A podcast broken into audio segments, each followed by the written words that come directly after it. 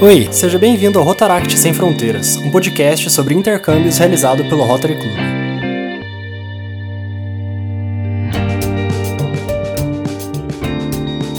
Olá, sou Ana Carla, presidente da gestão 2019-2020 do Rotaract Clube Universitário Medianeira Rio Alegria, e apresento a vocês o nosso primeiro podcast com a convidada estreante Letícia Fontana, em seu intercâmbio ao México com direito ao show da Shakira. Arriba, muchachos! Meu nome é Lucas Henrique e eu sou o diretor de finanças na gestão 2019-2020 e um idealizador do projeto de podcast. Olá, eu sou a Franciele e sou da diretoria de internacionais do clube e também sou a idealizadora do projeto Rotaract Sem Fronteiras.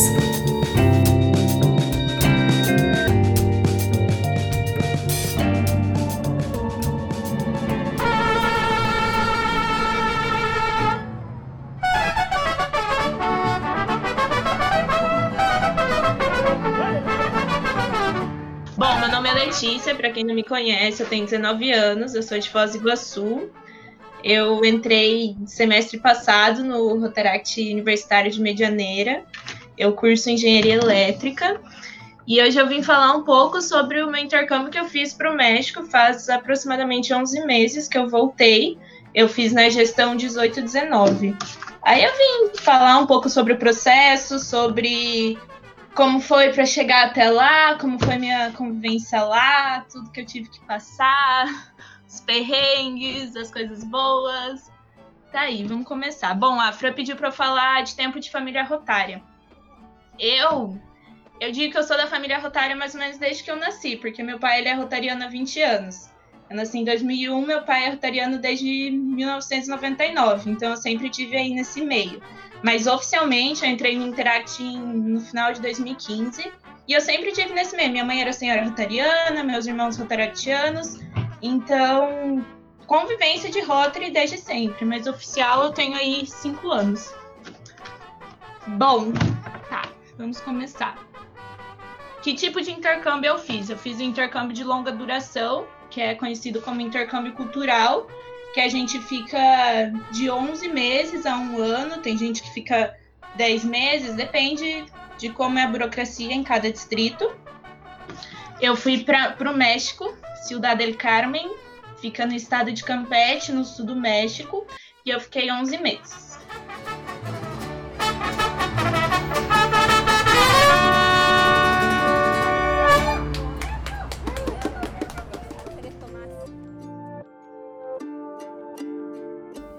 Letícia, agora conta pra gente um pouco sobre o seu processo seletivo.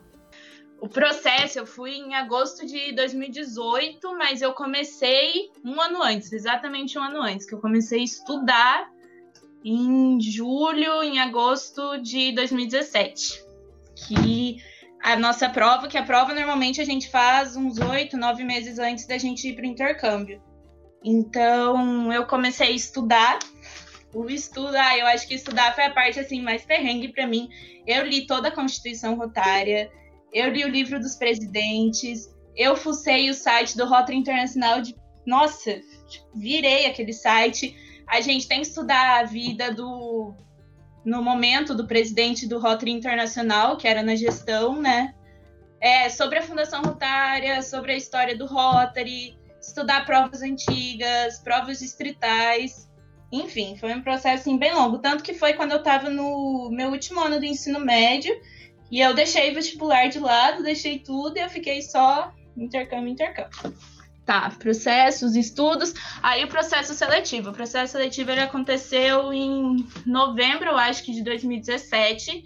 E daí ele é composto por uma prova de conhecimentos rotários. São 30 perguntas sobre conhecimentos rotários. Uma prova de conhecimentos gerais, é, são, é tudo de assinalar, uma redação também voltada a assuntos rotários e uma prova oral de inglês. Então, nessa hora, a gente tem que saber pelo menos o básico do inglês, que ali eles vão te avaliar o seu nível de inglês de 1 a 5. Aí você senta lá e a pessoa, né, normalmente são professores de inglês, ele vai, eles vão conversando com você, perguntando sobre sua vida e tudo em inglês. Bom, com essa prova a gente tem uma colocação no ano que eu fiz foram 70 participantes É, foram 70 pessoas que fizeram a prova. Aí, a partir dessa colocação, a gente tem escolha de países. Se eu não me engano, eu acho que eu fiquei em 19, 20 dos 70. A escolha de países é bem tensa, assim, por causa que eles te mandam um e-mail falando que vagas que tem para o distrito. Normalmente é no máximo 50 vagas, então era 70 pessoas que estavam participando. Se você estava acima dos 50, você estava no lucro. Se estava abaixo, daí você ia ter que contar com a desistência de alguém, ou é, com a desistência, ou alguém não querer mais. Ai, só deu essa possibilidade de país para pessoa, não quero mais, ok, vai outro. Daí foi em dezembro a escolha de países, eles te mandam e daí vai todo mundo se junta em uma cidade, normalmente é aqui em Foz. Ah, detalhe, tudo esses translados, prova, a gente vai indo. Normalmente a prova é na cidade do governador, a escolha de países é em outra cidade, então tudo você vai ter, tem que ir viajando, porque a Fran pediu para falar um pouco também dos gastos, então os gastos já começam aí. Tudo custo seu. Tudo custo nosso. E normalmente a gente tem que ir acompanhado dos pais. Então, por exemplo, eu fiz a prova em Beltrão eu tinha, a gente teve que ir para Beltrão, é custo de pedágio, gasolina, hotel. E sempre é como nós somos menores de idade, sempre o Rotary pede que a gente esteja acompanhado pelos pais. Na, na escolha de país eu tive a sorte, que a escolha normalmente é aqui em Foz, eu não precisei viajar, mas de novo, a galera tem que vir todo mundo, tem que ser presencial. Aí eles vão chamando nome a nome lá na frente, você tem noção dos países que tem mas é mais ou menos na hora que você escolhe, por causa que conforme vai chamando desde o primeiro lugar, vai riscando, né? As opções que você tem. Então, ali na hora, chama teu nome, chamou Letícia, eu tenho que ver quais os países que tem ali na frente disponível para escolher. Quando eu fui escolher, tinha Taiwan, Estados Unidos, Tailândia e países da América do Sul. E México. E daí eu fiquei. A Índia, eu fiquei muito. Em... Turquia também. Eu fiquei muito em dúvida de Turquia, México e Estados Unidos, muito em dúvida. Só que eu escolhi México, na verdade, foi assim um ato de coragem. Porque eu tava muito assim, o que, que eu faço? Só que muitos amigos meus já tinham ido fazer intercâmbio no México, então eu acho que eu preferia assim naquela segurança. Turquia eu queria muito isso, só que eu não tinha certeza de que em lugar eu ia cair. E por eu ser mulher, eu já tinha escutado de outros intercambistas que foram para a Turquia que depende do distrito que você cai, eles vão te prender mais por ser mulher. Então eu fiquei mais receosa, assim, eu falei, como a gente não tem, a gente só escolhe país, a gente não sabe para que cidade a gente vai, nem para qual distrito. Então é assim, é na sorte. Aí eu falei, vou pro México, né, que é um pouco mais eu tenho um pouco de noção com base com o que já me falaram, que eu acho que vai ser mais seguro para mim. Aí, isso foi em dezembro. Só que a gente tem que mandar o Warrant Form. Vou falar de chamar de F, que é mais fácil. Que é uma documentação. Ai, gente, me arrepio só de falar. É uma documentação gigante, gigante, gigante, gigante. Ali nessa documentação a gente tem que ter exame de tudo, tudo, tudo, tudo. Carteira de vacinação, tem que ter carta de recomendação, carta dos pais, tem que ter carta nossa e é tudo em inglês tem que ter foto da nossa casa, foto da nossa escola. Ai, que mais? Que, nossa, era muita coisa. Eu só sei que eu tive que fazer três cópias e foram 200 folhas sulfite. Assim, foi muita, muita coisa. E ele serve como é a garantia, porque o que, que vai acontecer? Essa garantia eles vão enviar para o distrito do país onde a gente escolheu para ver se eles nos aceitam. Ou seja, ela tem que estar tá perfeitinha. De assim, nossa, tudo, tudo. E eu, eu me lembro que eu tinha 20 dias para fazer isso, por causa que o chairman aqui do distrito, que é quem é responsável pelo intercâmbio, ele se atrasou. Então, e era bem época de férias, então a escola estava fechada, os médicos estavam de férias, eu precisava de assinatura de dentista, de diretor de escola. Nossa, eu precisei de muita, muita assinatura. Só, Só que no final deu tudo certo. Mas sim, a questão de documentação é uma correria. É um estresse muito, muito grande. Bom, outra obrigação, né, que eu, eu tô fazendo em ordem cronológica, como que é, pelo menos aqui no distrito 4640, né? Eu não sei, não posso dizer pelo programa de intercâmbio do Rotary no mundo inteiro. Eu falo como é o processo aqui no nosso distrito. Nós somos obrigados aí na conferência para a gente se apresentar como os intercambistas da próxima gestão. Eu me lembro que no ano a conferência foi em Beltrão, 2018, então a gente tem que ir ali também, tudo acompanhado com os pais. E também temos um treinamento. antes de ir, que é em junho, que também tem que ir acompanhado com os pais. Eu me lembro que o treinamento foi em dois vizinhos, que é mais uma viagem que a gente vai bancar. E daí nesse treinamento eles nos passam as regras do intercâmbio, como que a gente tem que lidar lá, o nosso uniforme, não sei se vocês já viram que é aquele blazer azul marinho que a gente pendura um monte de coisa, se vocês quiserem, eu tenho meu aqui, depois eu mostro para vocês. Sobre as entrevistas, você teve alguma entrevista é, avaliando psicológico, algo nesse sentido? Bom, no nosso distrito não tem. No 4640 não tem não, nunca teve. Quando eu fiz, pessoas que fizeram intercâmbio depois não tiveram. Já no distrito onde eu fui, no México, eles tinham. Eles tinham avaliação psicológica. Eu acho isso muito importante. Muito importante, porque vi casos de pessoas que não tinham condições de fazer intercâmbio, só que estavam lá. Porém, é aquela coisa, né? Eles, eles pedem para a gente ser o mais sincero possível naquele documento que é a garantia, que é o GF, que lá também pergunta sobre o nosso psicológico, tem, tem que um médico assinar a nossa garantia, tem que ter o carimbo e a assinatura de um médico. Então, responsabiliza por conta própria.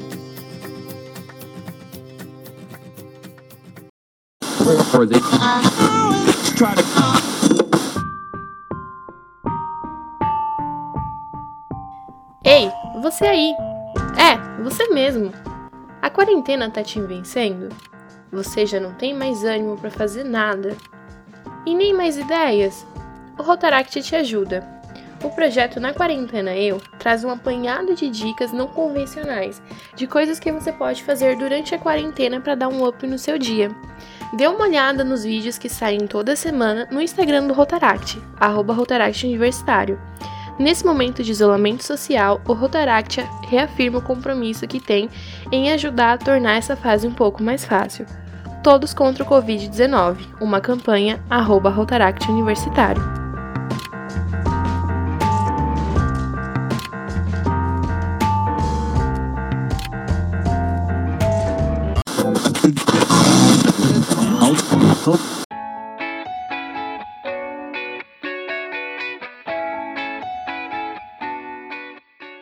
E os custos do intercâmbio? O intercâmbio do Rotary ele já foi considerado. Na verdade, até hoje, se a gente lê também lá na Constituição, se você entra no site do Rotary Internacional, está escrito intercâmbio mais barato que tem. E já deixo, já exalto que ele não é considerado um intercâmbio de estudos. E sim, nós temos que estudar lá, só que ele é um considerado um intercâmbio cultural. O objetivo do intercâmbio do Rotary é você ser um embaixador do seu país no país onde você está indo, é fazer a troca de culturas. Tanto que quando eu chego lá, eu tenho que fazer uma apresentação para o clube que me patrocina lá, que me recebe, tudo do Brasil, e quando eu volto para cá, eu tenho que fazer uma apresentação, tudo certinho do México, ou do país que qualquer pessoa vai, porque nós somos embaixadores culturais.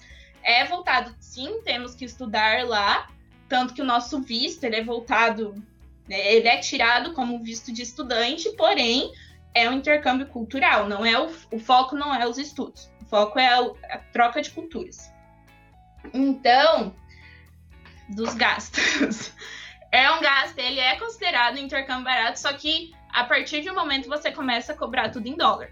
Tem assim, você vai aqui, a gente é o real, ok, vai comprando real, mas a partir de uma hora, tudo em dólar, afinal, são contas internacionais, né? No momento, agora, com o dólar nessa altura, não está compensando muito para nós brasileiros. Mas na época, para mim, o dólar ainda estava tranquilo. Eu fiz, eu fiz uma média hoje do dólar do ano, ficou entre 3,80, 3,90, que na época eu achava alto, mas comparado com hoje é tranquilo.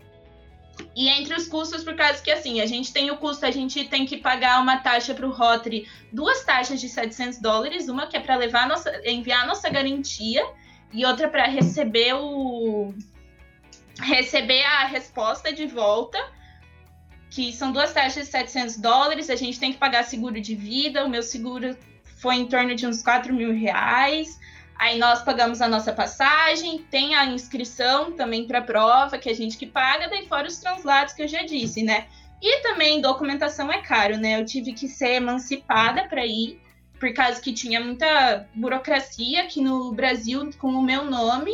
Então era melhor, como eu ia estar fora por um ano, como garantia, os meus pais não sabiam como que ia acontecer as coisas aqui durante esse um ano, então eles preferiram me emancipar, que já tem um custo maior. Aí cartório, porque nós temos que preparar, assim, é, é praticamente um livro. É uma apostila que eu levei, assim, no avião, que a gente, quando a gente chega na alfândega, na imigração, a gente tem que apresentar um monte de documento, tudo apostilado por cartório, isso custa um pouco, né? Bom, aí fora as passagens, tudo foi em torno de uns com tudo, assim, tudo, desde o início, desde o processo seletivo até botar o pé no Brasil de novo. Eu digo, os gastos que eu tinha mensal lá, é, as viagens que eu fiz, porque a gente faz as grandes viagens com o Rotary, as passagens, os imprevistos, tudo, tudo, tudo, foi em torno de uns 12 mil dólares. Na época, convertendo, dava 45 mil reais. Hoje seria bem mais caro. E também é por causa que eu tenho que levar em conta que lá no México o real sobrepõe o peso, né? Que lá a moeda é peso mexicano. Se, por exemplo, eu fosse para algum país da Europa que é euro, o custo ia ser bem maior. Aí nessa parte eu tive sorte, né? Essa parte foi bem boa. Mas foi mais ou menos um gasto assim, só que também lembrando que é gastos parciais, né? A gente, eu e meu pai, a gente fez um balanço, no final deu esse total, só que são gastos que você vai pagando por mês. Eu acho que assim, o mais caro foi eu viajei em agosto e foi em julho. Por causa que eu, por exemplo, eu tinha que esperar o meu visto sair. Nossa, gente, a burocracia para tirar o visto pro México é imensa, é imensa, é muito, muito, muito difícil. E daí eu consegui o meu visto 15 dias antes de viajar e eu não podia comprar passagem sem o meu visto. Então eu comprei a passagem, assim, o intercâmbio que eu tava planejando há um ano, eu fui comprar a passagem 12 dias antes. Aí o, o custo maior foi em julho. Mas também é isso, né? Se você vê, é um custo caro, é um custo caro. Porém, você vai pagando assim, meio que em parcelas, né? E se você fala, vou fazer intercâmbio, você tem que ter ciência que você vai gastar um dinheiro a mais, né?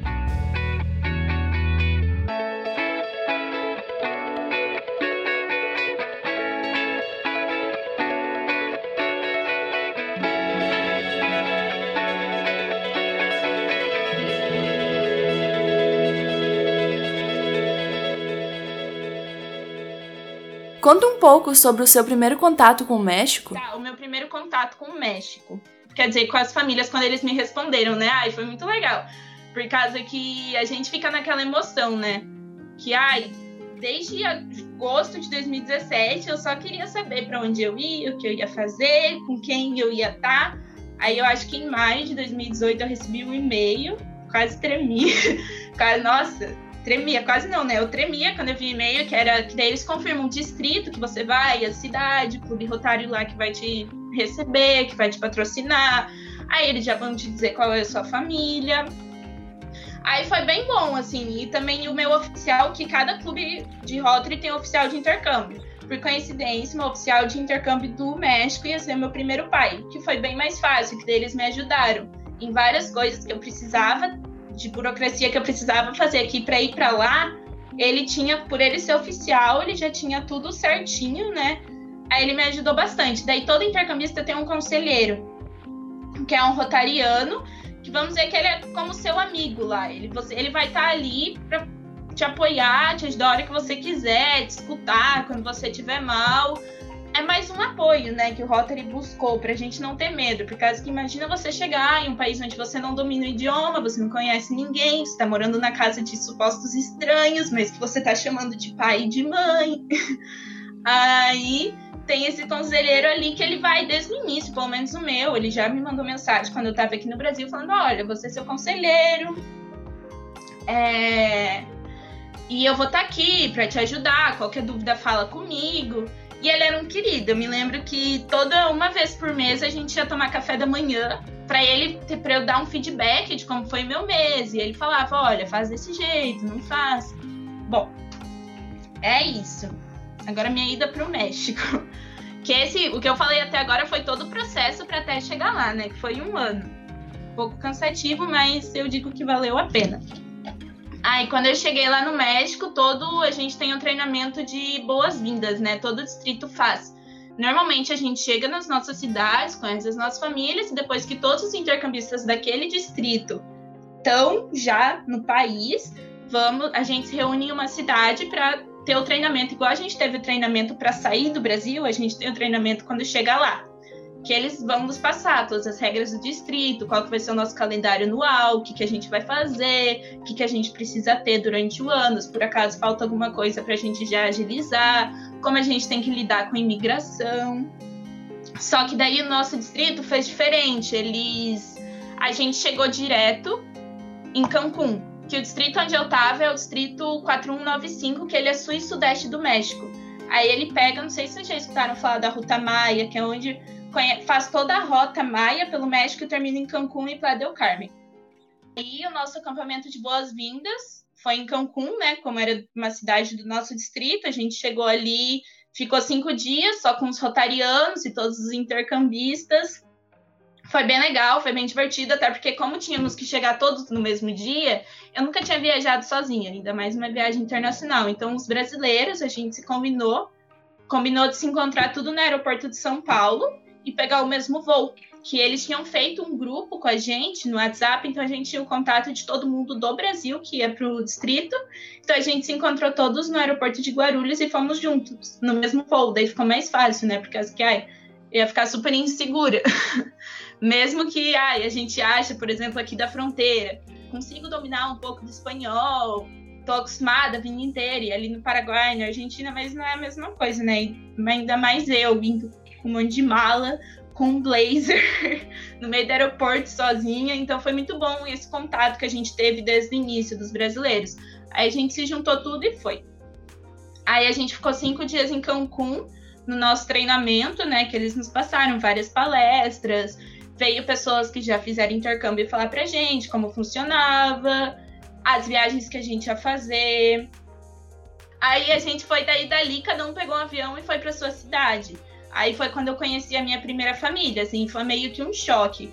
Por causa que o regulamento do Rotary, ele diz que você pode se sentir livre para chamar sua família como você quiser, mas eles aconselham para você se sentir mais da família, afinal você vai ficar no mínimo três meses naquela casa, convivendo na rotina deles, de você chamar de pai e mãe. Então, eu cheguei no aeroporto, eu nunca tinha visto as pessoas na vida e eles chegaram e falaram oi, Irra, que é filha, né? Eles falaram oi, filha, dá aquele baque, você fica assim, oi, será que eu te chamo de pai, mãe, não sei.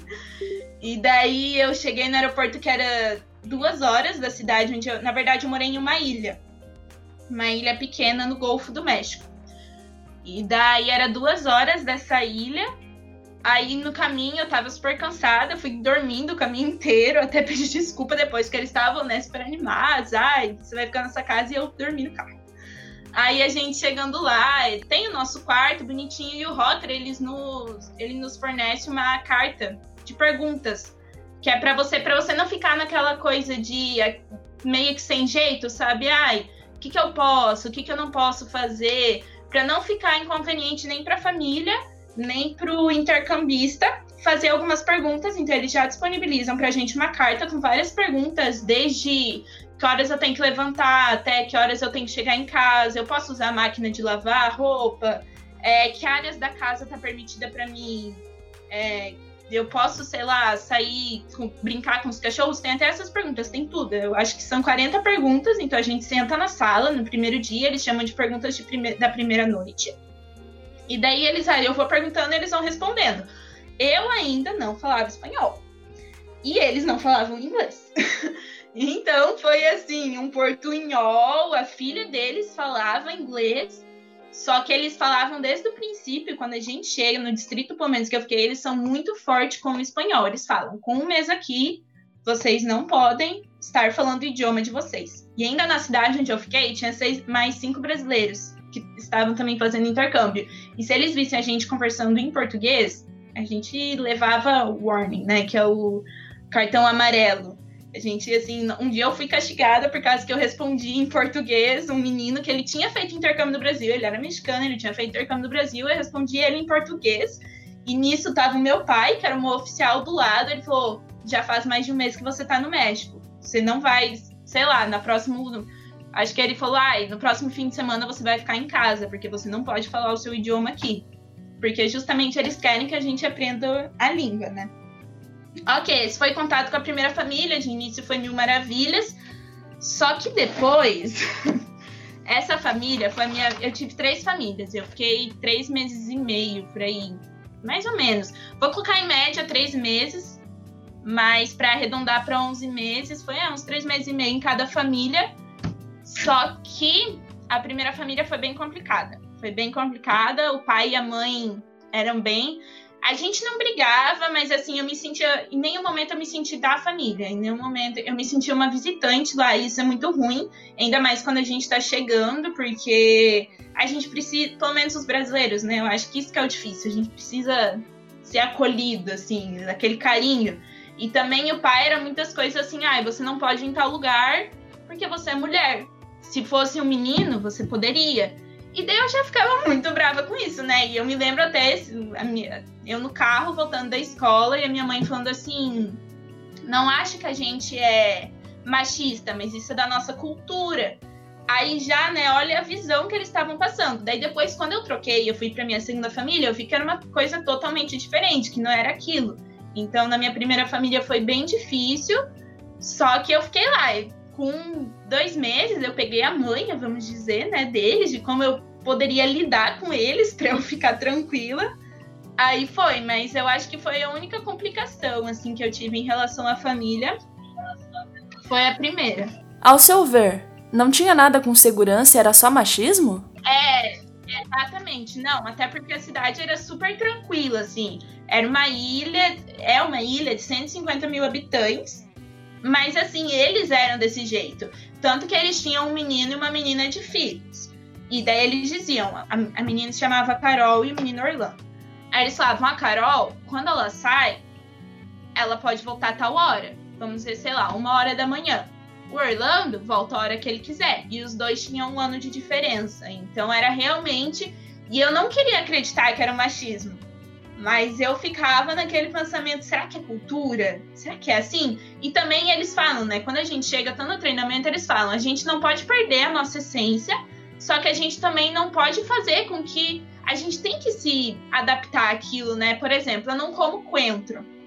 Mas lá, a culinária deles é muito coentro, é muito, muito coentro. E eu não ia fazer eles pedir para tirar o coentro da comida deles porque eu não como. Não, eu me acostumei com aquilo e eu fui comendo. E assim é em todos os quesitos. A gente tem que se acostumar com a vida que tá lá. E tanto no treinamento aqui como no treinamento lá, eles dizem isso. Nós estamos aqui, vocês estão aqui para se adaptar e fazer aquela troca de cultura. Eu passo coisas da minha cultura para eles, mas eu aprendo como viver do jeito deles. Então foi bem difícil esse essa coisa no começo, né? E daí eu não queria falar muito para os meus pais aqui, por causa que eu imagino, né? Imagina a situação de um pai e de uma mãe. A filha tá a 7 mil quilômetros de distância e meio que, entre aspas, sofrendo. E daí, como que a minha mãe ia ficar aqui? Então eu evitava falar. Só que a sorte é que nessa cidade nós éramos em 18 intercambistas. Então a gente se ajudava muito. Era de nove países diferentes. Como era uma cidade pequena, todo mundo a gente tinha contato diário, assim, porque ou as famílias se conheciam, a gente estava na mesma escola e éramos em seis brasileiros, então a gente se ajudava muito. Isso é muito, muito importante. Agora, se eu tivesse sozinha, eu não sei como que eu ia aguentar. Mas eu consegui. foi bom, eu digo que tudo foi um aprendizado, assim.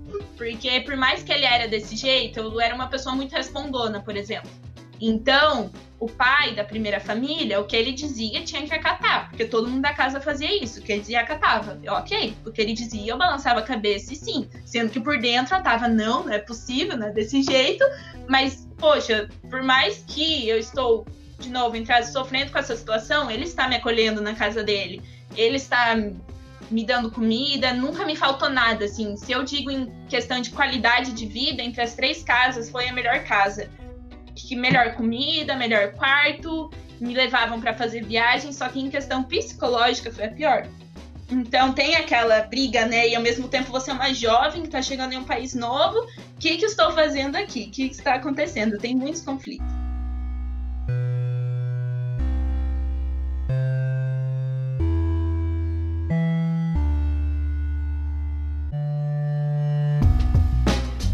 Viu? É, também nesse quesito de você estar tá na casa deles e ter alguém aqui com a sua família? Tinha alguém aqui com a sua família? Bom, intercâmbio? Normalmente, que nem eu falo, as regras de intercâmbio ela varia de distrito para distrito.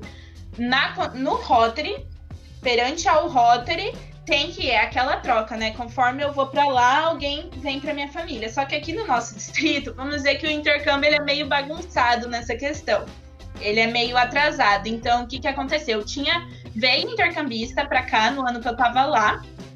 Só que tinha casas dos anos passados que ainda não tinha recebido. Então, o que que eles falaram? Olha, o nome do meu pai é Jorge. Olha, Jorge, esse ano vocês não recebem, mas no próximo ano, que seria esse agora, vocês recebem, por causa que tem gente, vamos dizer, que devendo casa.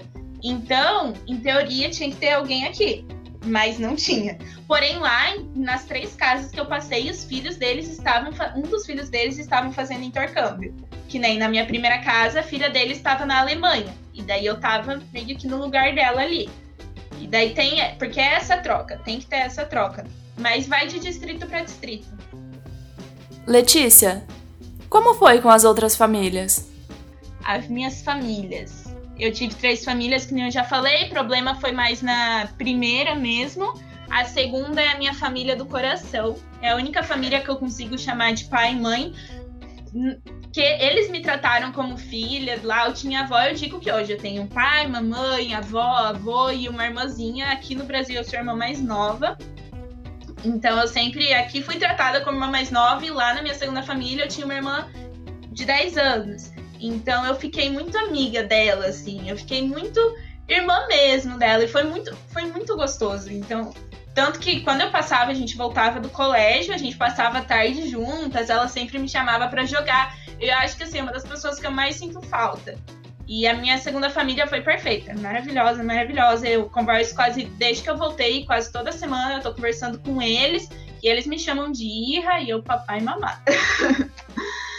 e costumes, daí cada família tem o seu costume, né? Daí que nem eu disse, em cada uma eu fui me adaptando. Por que, que eles pedem para fazer essa troca de família? Para você não ver o país que você tá conhecendo, como você tem que conhecer a cultura, você não vê aos olhos de uma pessoa só você tem que. Assim, ah, eu não vou conhecer o México. Imagina se eu tivesse ficado só na primeira família. Que imagem que eu ia ter do México se eu ficasse um ano morando com essa família? Então, eles. Justamente o Rotary pede para ter no mínimo duas famílias, para a gente ter duas visões, assim, do país, né? Pra gente ver como é diferente, que não é só aquilo de primeira que a gente conhece, né? E, e eu digo, das minhas três famílias, todas foi uma total diferente da outra. Na primeira, eu me senti uma visita repreendida, na segunda, eu me senti a filha mesmo. E eles brigavam comigo, eles me davam bronca, só que eu não ficava triste, por causa que eu falava, ótimo, porque imagina, eu sou uma pessoa que eu sou muito família, então eu tava longe dos meus pais. Aí quando eles falavam, olha, filha, eu acho melhor não, não sei, por preocupação, eu falava, beleza, tá tudo bem. Porque eu queria aquele carinho de pai e mãe, a gente sente falta, dá saudade, dá muita saudade. E a terceira família, já que foi a minha última, eles eram mais meus amigos. Eles me tratavam como amigos. Eu também chamo, eu consigo chamar eles de pai e mãe, considero eles assim como uma figura paterna e materna na minha vida.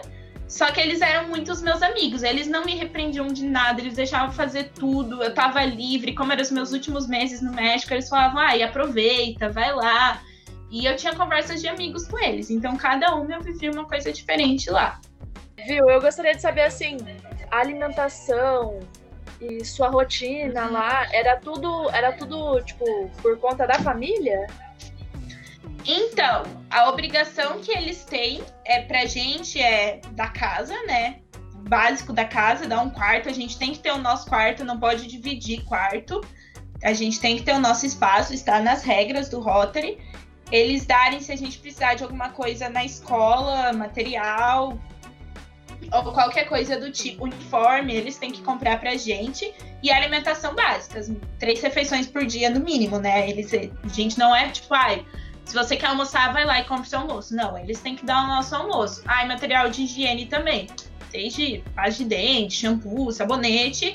Essas são as obrigações. A parte disso, isso que eles têm que pagar pra gente. A parte disso é a daí vai de família, assim, que nem a minha primeira família não dava nada. Segunda, se eu ia sair, sei lá, vou no cinema, ai, tô aqui, equivalente, sei lá, 20 reais para você ir lá no cinema. Só que isso vai de família para família, não é obrigação deles fazerem isso. Do Rotary, você ganhava alguma mesada? Ganhava. A gente ganhava. Também vai de distrito para distrito. No, o Rotary ele aconselha dar 500. É. 500. Aconselha dar aproximadamente 50 dólares por mês na moeda onde o estudante de intercâmbio tá. Lá eu ganhava 1.500 pesos, que equivalia mais ou menos a uns 350 reais. Que daí eles depois. Era o IE, o próprio eu, que dava pra gente. Mas assim, não é muita coisa. para um mês, 350 reais, dependendo do que você vai fazendo. Mas a gente. Onde eu tava, a gente viajava bastante. Assim, o estudante de intercâmbio pelo Rotary, ele viaja bastante. Ele vai, se não é eventos distritais, são viagens por causa que eles têm. Os rotarianos, eles têm a, a vontade de fazer você conhecer, principalmente os mexicanos. Eles são muito apaixonados pela cultura deles e pelo país deles. Então, teve uma rotariana que ela chegou em mim em outubro, eu acho, já fazia uns três meses que eu tava lá. Ela chegou e falou: Você já conheceu a cidade do México? Eu falei: Não. Ela falou: Ok, fim de semana eu tô indo viajar pra lá, você vai comigo. Aí eu fiquei: Nossa, obrigado. Daí eu falei: Ah, eu vou ver com os meus pais, né, pra ver se eu posso pagar. Ela falou: Não, eu pago pra você. Você está aqui como nossa convidada, nossa obrigação é fazer você conhecer o país. Daí, tanto que a gente foi pra cidade do México, ela pagou o show da Shakira pra gente ir. Então, acontecia umas, umas loucuras dessas, assim, era todo mês. Na verdade, de 15 em 15 dias você tá viajando, você tá conhecendo um lugar novo. Então, às vezes, 350 reais nem sempre é, dá pro mês inteiro, né? Desde, ah, se você quer comer alguma coisa diferente, se você quer ir no cinema, não dá. é difícil, mas tudo bem, né? Que nem eu já falei, se você se propõe a fazer intercâmbio, você sabe que você vai ter, vai ter aquele gasto a mais. A gente, eu tava fazendo as contas hoje, quando eu fui ver o balanço, né, de quanto que deu para passar aqui as informações, é aproximadamente em tudo mil dólares por mês. É sim, não adianta, mil dólares por mês.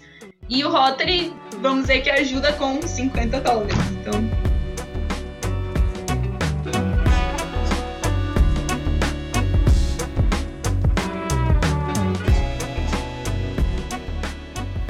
Você fez amigos lá? Bom, os meus amigos lá, que eu já falei da família, quando a gente chega, a cidade onde eu tava, ela é muito acostumada a receber intercambistas. Eles são em cinco clubes rotários e cada um recebe pelo menos dois intercambistas por gestão. Aí todas as escolas já estavam muito acostumadas em receber intercambistas, né? E eles gostam muito dos brasileiros, muito. Isso que eu fico muito feliz, por causa que os brasileiros eu acho que eles se parecem muito com o mexicano no quesito de nós somos muito calorosos, vamos dizer assim. A gente tem aquelas. Latino, né? Então eles gostam muito dos brasileiros, de, ai, de fazer brincadeira e tudo. E eu, eu, eu achava estranho, na verdade, no começo, que eu tava andando na escola e a galera olhava pra gente. Se eu tava com mais intercambistas, eles olhavam pra gente, apontavam o dedo, dava risada. Sabe quando você percebe que a pessoa não sei, eu nunca tinha passado por isso, assim, que você tá sendo observada por onde você passa. E chegava ao ponto de eu estar no refeitório e a menina chegar na mesa e falar: Posso sentar com você? Eu posso resumir e falar: Mas, gente, aqui, ó, pode sentar, gente, não é nada demais. Só que daí, só que eles vêm intercambistas, né? Pessoa de outro país. Assim, nossa, é ainda mais brasileiro. Então, em questão de amizade, foi bem fácil fazer amizade, porque as pessoas se aproximam de você. Isso é muito bom. Principalmente no começo. E eu estudei em escola pública lá, então lá não era todo mundo que sabia o inglês. E isso é muito, nesse quesito é bom, por causa que daí eu me obrigava a falar o espanhol. Que por mais que a gente ache que a gente manje espanhol, por causa que, ai, português e espanhol parecido, não, é, tem muita coisa diferente. Então a gente se obrigava a falar espanhol para conversar com as pessoas, isso era bom. Você fez o seu terceiro ano do ensino médio? Isso? Não, assim, eu fui na, na metade de 2018, eu fui pro México. Eu terminei o ensino médio aqui em, de, em 2017. Tanto que eu entrei na UTF e no 18 1 eu fiz um semestre, tranquei. Aí eu fui pro México, né? Na verdade, esse primeiro semestre que eu fiz, eu falei, ah, já que eu passei, vou segurar a vaga, né? Pra não precisar voltar e ter que enfrentar essa coisa de vestibular aí. Foi bom, melhor coisa que eu fiz. Aí eu cheguei lá e como eu não tinha que convalidar o meu ano lá, mas eu tinha que ter obrigação de ir para a escola. Então eles me colocaram no equivalente lá, começa, o ano escolar começa no meio do ano, né? Por ser norte. Então eles me colocaram como se eu estivesse começando o terceirão lá. Só que era bem assim. Ah, é feio o que eu vou dizer agora, mas eu faltava muito nas aulas. É, a gente, eu não dava muita moral para as aulas, assim, ainda que a escola era gigante. Nossa, a escola tinha uns 3 mil alunos, então era bem fácil, assim, de você ficar. Vamos dizer que não entrar em sala de aula, né? Até por causa que eu não tinha, eu não tinha mais paciência. E, era, e o, como eles estudam lá é muito diferente, por causa que lá a gente entra na escola às 7 da manhã e sai às três e meia da tarde. E a primeira, e lá eles já fazem assim, ah, das 7 às 10 você já vai estudar matérias que você que tem a ver com o curso que você vai cursar. Por exemplo, você escolhe lá se é de humanas, se é de exatas, biológicas. Aí das 10 ao meio-dia você tem que fazer algum trabalho técnico, isso são em todas as escolas. E do meio-dia às três, você vai estudar as matérias que é para o terceirão, porque lá não é assim, ai, você vai estudar história desde o fundamental até o terceirão. Não. Você vai estudar toda a história que você tem que estudar no primeiro ano do ensino médio. Aí, no segundo e no terceiro, você não estuda mais. Você estuda, vamos dizer, agora geografia. Aí no próximo, você vai estudar matemática, assim. Então, só as essenciais, vamos dizer que era o espanhol, línguas, né, que eles faziam todos os anos. As outras matérias era por ano, assim. Então era bem, e era bem cansativo. Ah, uma coisa sobre a escola. O meu uniforme lá era tinha eu tinha que usar uma saia azul marinho para baixo do joelho, calçado preto, meia que aparecesse, normalmente calçado era tênis ou calçado fechado e a blusinha assim por dentro. Eu falava, nossa, eu até brincava que a gente mirava no Rebeldes e acertava no convento, né? Porque era bem, nossa, e se você não tava com a saia para baixo do joelho, eu já fui barrado umas três vezes no, na escola, por causa que a minha saia ela tava, sei lá, dois dedos acima do joelho, eu não podia entrar na escola. E também eu já, quando eu fui, eu já tinha essa tatuagem aqui do braço. Aí eu tinha que usar casaco para tapar, porque se eles me vissem com a tatuagem, eu também ia levar advertência. E a advertência deles não é ai, ok, vai ficar na diretoria é tipo, vai varrer uma sala de aula, vai limpar o banheiro. então a gente fazia o máximo para não acontecer isso, né? É mas, bem diferente. A tatuagem, a, o que, que seria? Tipo.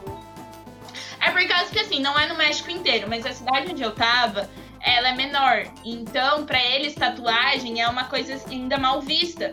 Então, tanto que os meninos, as meninas não podiam ter cabelo curto, não podia ter unha pintada, e se o cabelo, cabelo, por exemplo, não podia ter mechas, não podia ser colorido, meninos não sem barba, cabelo curtinho, então assim, era bem rígida, bem, bem rígida as coisas. Se você daí tinha uniforme de educação física, meninas de cabelo amarrado, se não tiver de cabelo amarrado, levava advertência. Então era bem diferente assim, era uma coisa que eu não estava acostumada. Daí como eu fui pro intercâmbio já com a tatuagem, eles não podiam me proibir, né? Porque eu era de intercâmbio e eu já tava ali.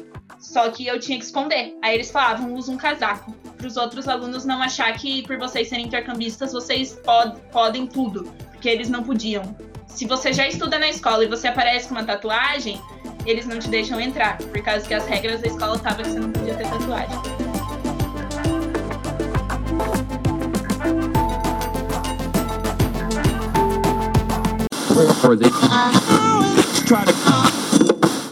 Oi, eu sou a Larissa. Eu vim falar sobre o projeto que deixa o meu coração quentinho no Rotaract. Esse projeto é o Batalha de Rimas, que aconteceu em duas edições no ano de 2019. Eu gosto dele porque o público que participa leva uma vibe muito positiva e muito gostosa. Eles são super animados. Então, se você tiver interesse em saber como foi esse projeto e outros, dá uma olhadinha nas nossas redes sociais, no Instagram, Rotoract Universitário Medianeira, e no Facebook, Rotoract Clube Medianeira Rio Alegria. Um beijo!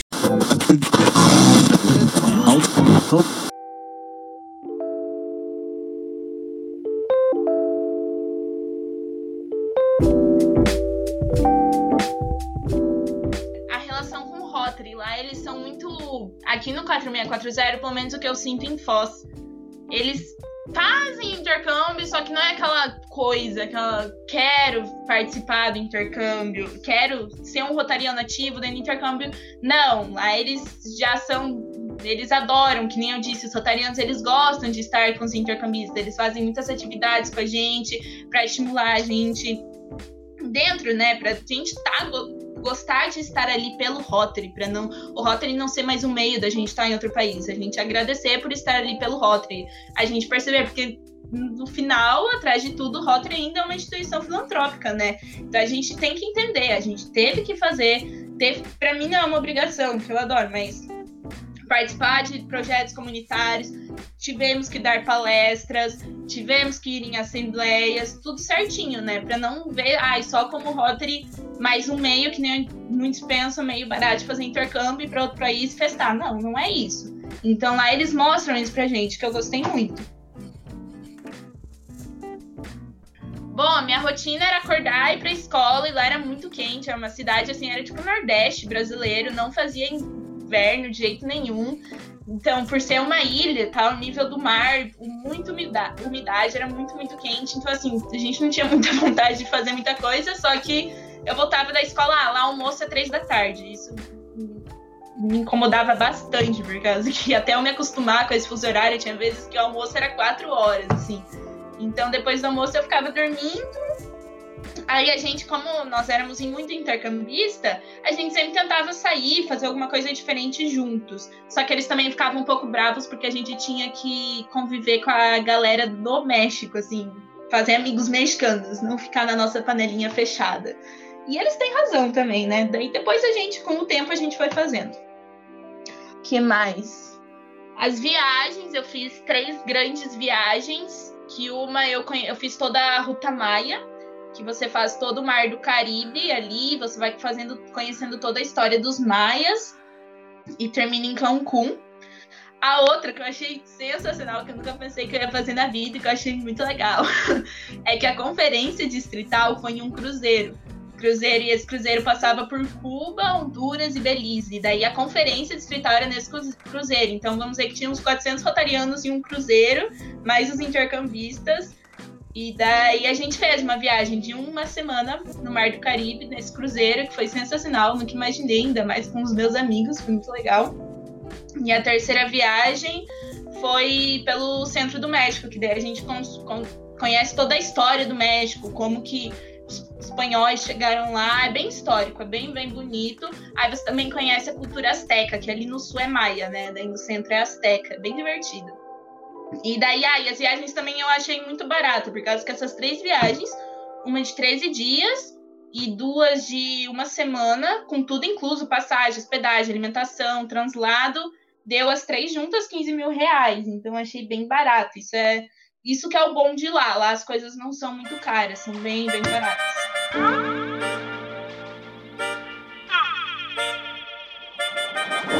Como era a sua rotina lá? Cultura mexicana, gente. Cultura mexicana incrível. amo, meu Deus. Eu acho que assim, uma das coisas que eu mais me encanto nesse país é a cultura. Porque, primeiro, como eu já disse, eles são muito pátrios, eles amam o país deles. Tem bandeira do México por tudo que é lado e as cores é verde, branco, vermelho, né? Então, assim, tudo é decorado com verde, branco, vermelho.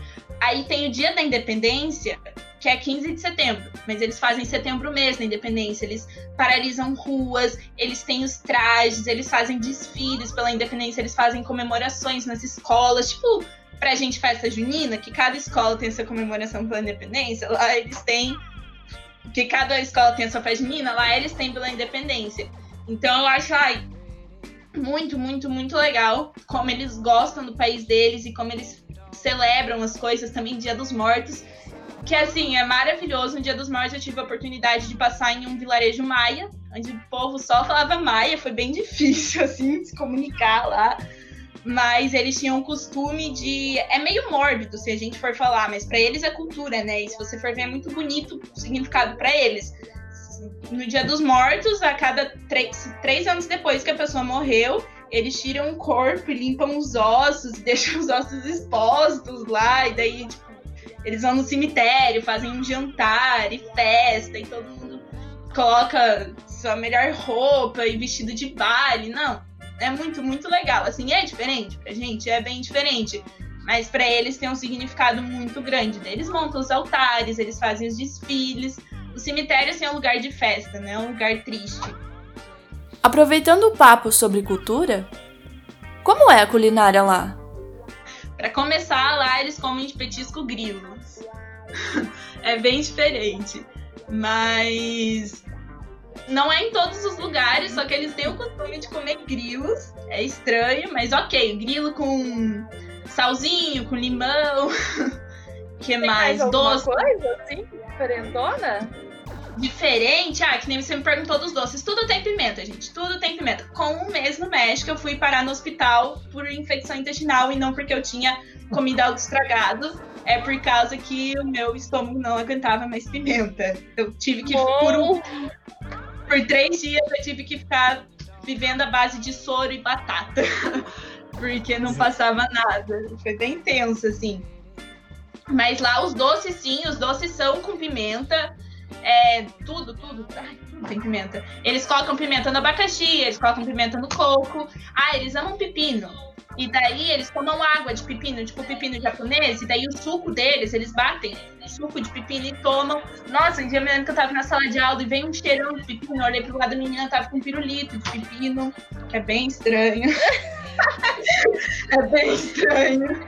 Mas é, é a cultura, né? Que nem o coentro, eles usam bastante também, muito forte. Quem conhece coentro sabe que o cheiro é uh, sabor também Bem forte. É bem forte, eles comem demais, demais em tudo. Ai, tudo, tudo. Os tacos deles é bem diferente do que a gente conhece de taco aqui no Brasil. É, nossa, é super diferente. Não vai feijão, não é tortilha dura, tortilha mole. E vai, é uma mistura, é uma carne que eles fazem uma mistura total diferente. Que mais? Nachos não são mexicanos, nachos eles são do Texas, que ele, como sempre, a mídia americana mostra o México com outros olhares, então muita gente acha que nachos é comida mexicana, não é, lá eles não comem nachos, eles não gostam muito de nachos, e aqui se vende como comida mexicana. A gente tá Mas- revoltada aqui que a gente queria fazer uma noite mexicana em casa. Acabou, acabou. Não é mais mexicana agora. É mexicana, tá? Tequila, É. tequila pra eles é água, gente. Eles não tomam shot. Tequila, aqui, ó. Vai tequila até não poder mais. Nas festas, que nem a gente mistura vodka com refrigerante, lá é tequila. Tanto que é muito normal você ver a galera caída nas festas por causa que eles tomam tequila assim, ó. Sem pensar. Sem pensar.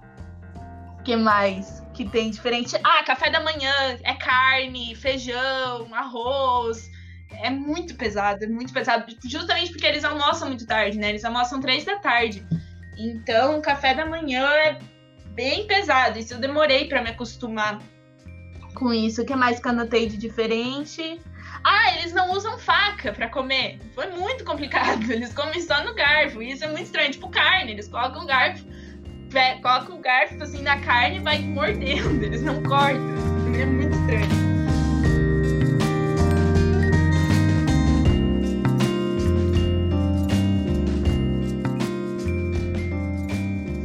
Bom, você a Fran pediu para falar também um pouco sobre a violência no México.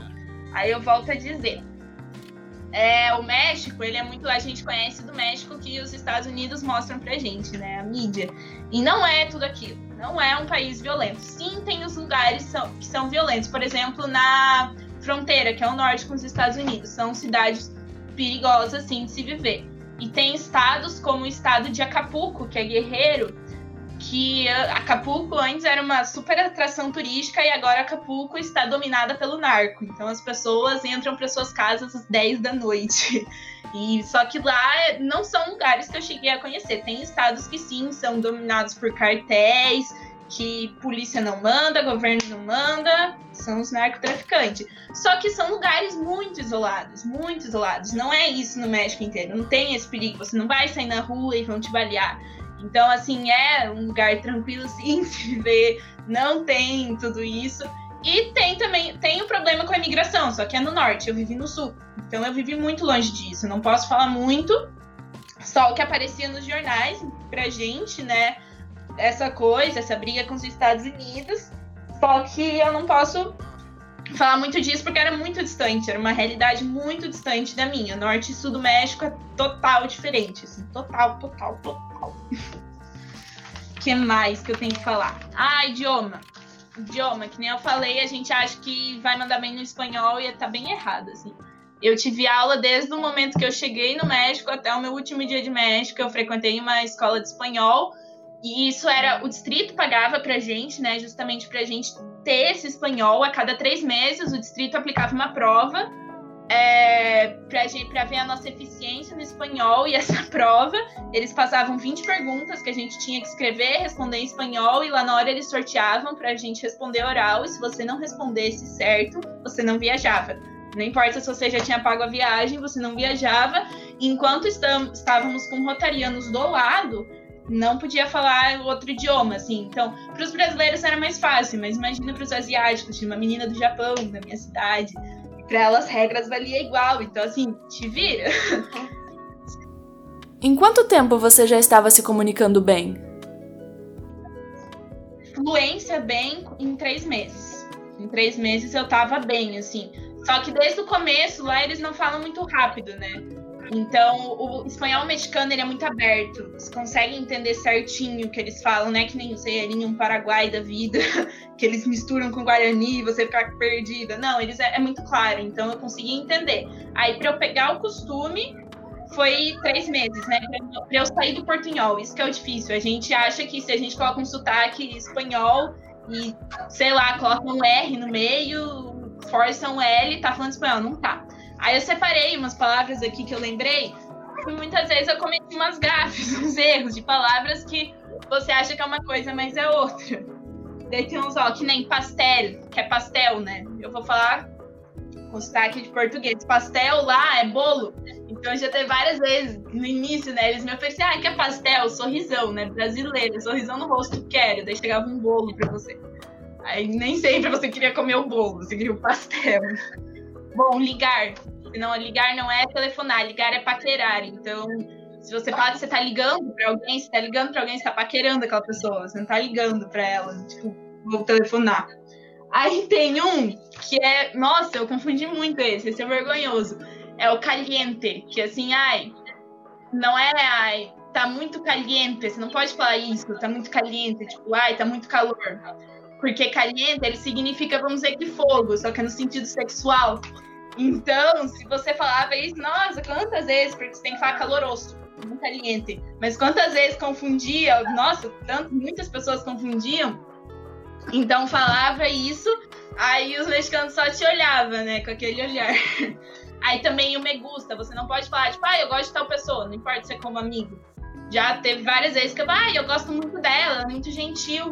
Só que se você fala que me gusta pra uma pessoa, você tá falando, tipo, eu amo essa pessoa, eu quero ter um relacionamento com essa pessoa. Você não pode falar me gusta, tem que falar, ai, me encanta, me cai muito bem.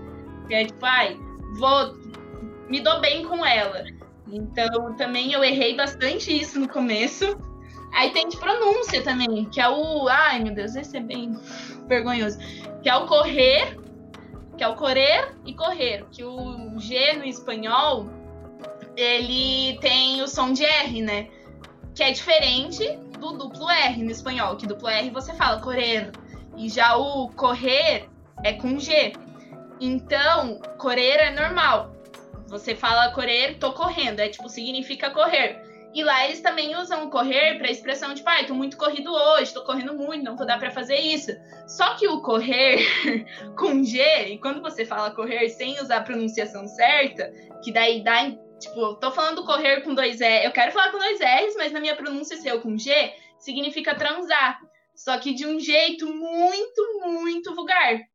Então, teve várias vezes que alguém falava, e eu já falei também, ah, estou correndo muito hoje. Só que, tipo, estou correndo muito hoje, não pode ser isso. Aí saía de um sentido muito feio, muito feio. Acho que foi essas partes, assim, que eu...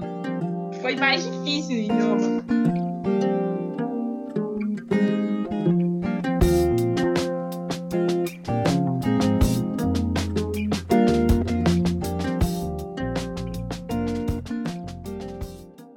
Mais alguma coisa para compartilhar com a gente?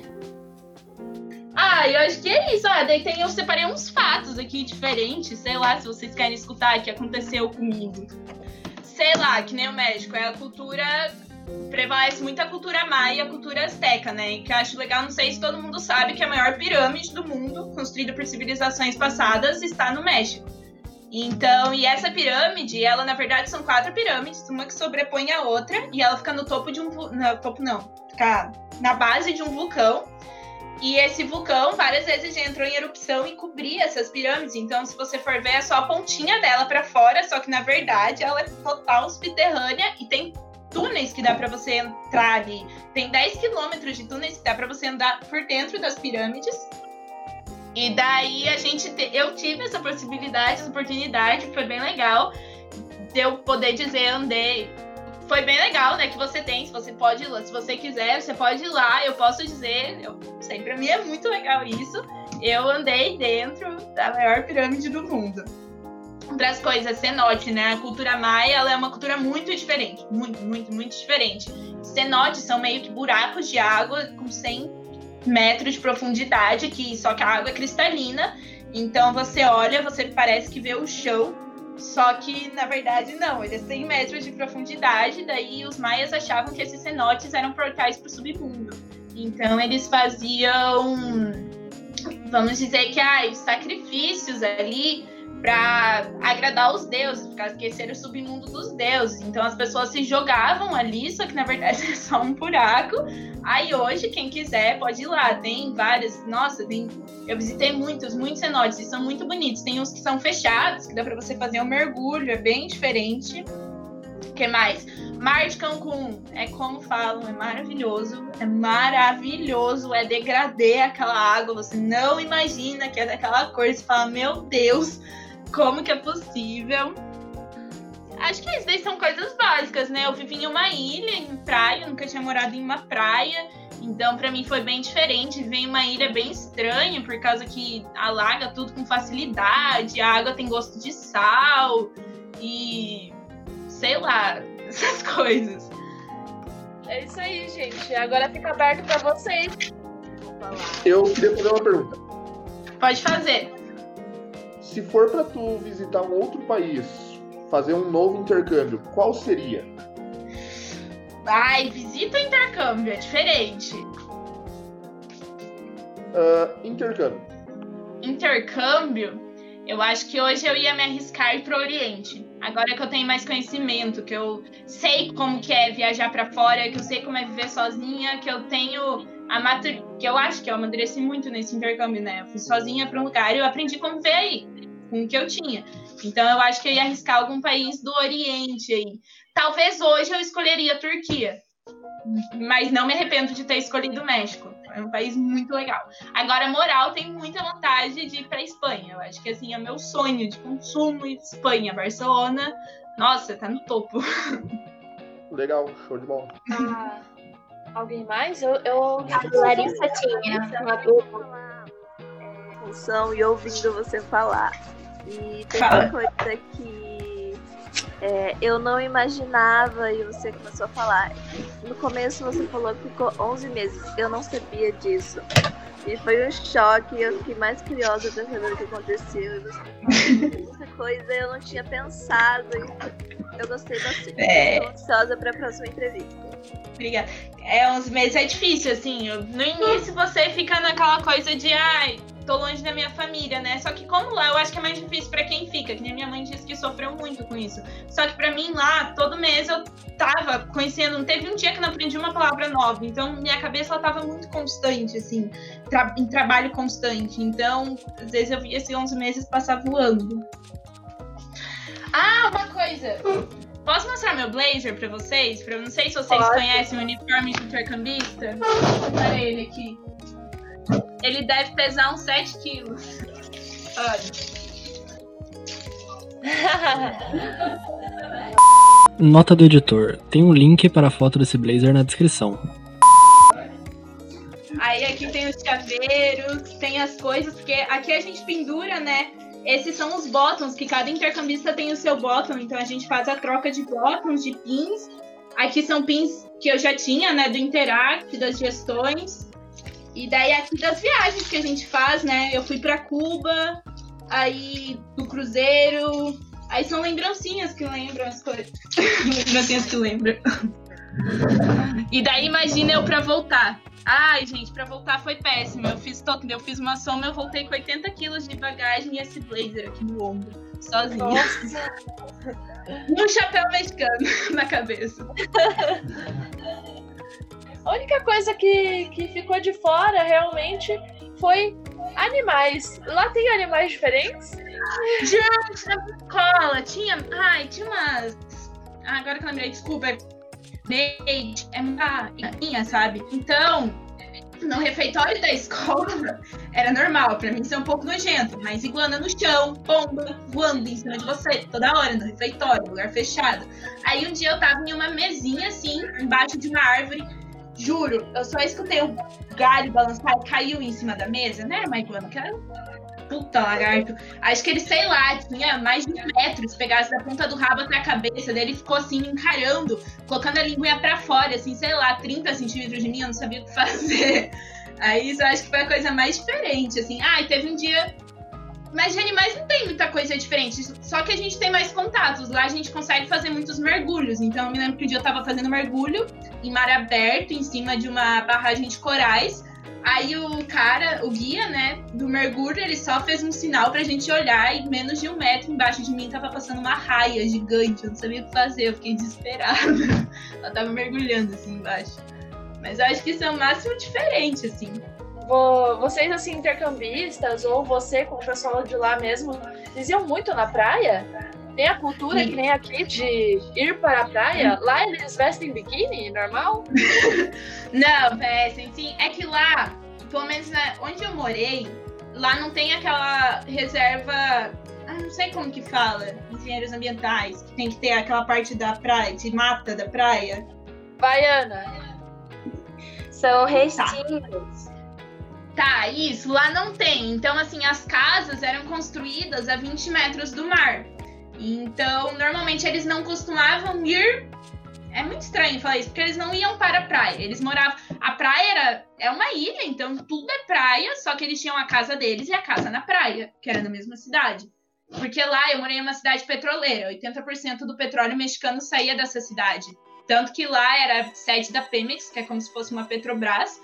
E daí lá a galera tem muito dinheiro. Muito, muito, muito dinheiro. Então, eles tinham a casa normal e a casa de praia. E eles iam para as casas de praia deles e ficavam lá de boa. Então eles não precisavam ir para a praia, né? Era assim, costume, ah, vou pegar meu guarda-sol. Os intercambistas faziam isso. A gente fazia. A gente pegava nossa canga, nossa cadeirinha de praia e ia pra praia.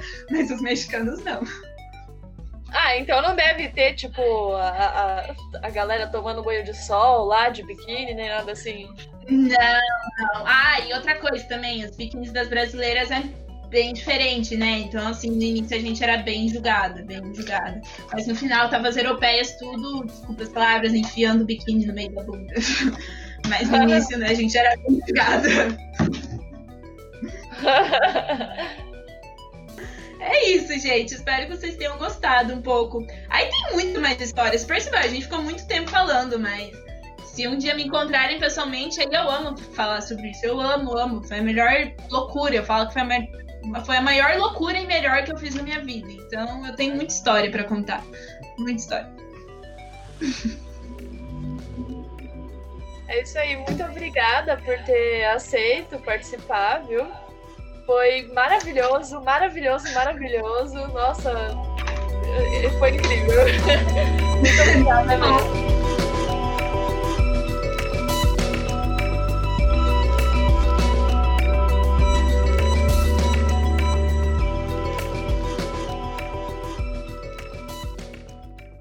E esse foi o nosso primeiro episódio do podcast Rotaract Sem Fronteiras.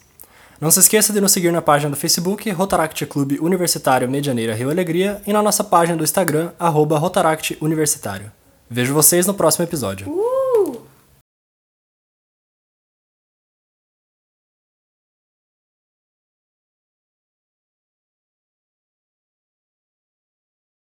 Meu nome é Lucas Henrique. Deixa eu esperar a Ana dar risada. Por que você tá dando risada? Meu nome é Lucas Henrique e eu sou o diretor. a Ana não consegue. E esse foi o nosso primeiro episódio do. Pro... Ah, deixa eu ir de novo, desculpa, foi mal. Meu Jesus! Aninha, sabe uma coisa que eu acho engraçado? O que é? Palhaço de circo. Cala a boca aí, ó.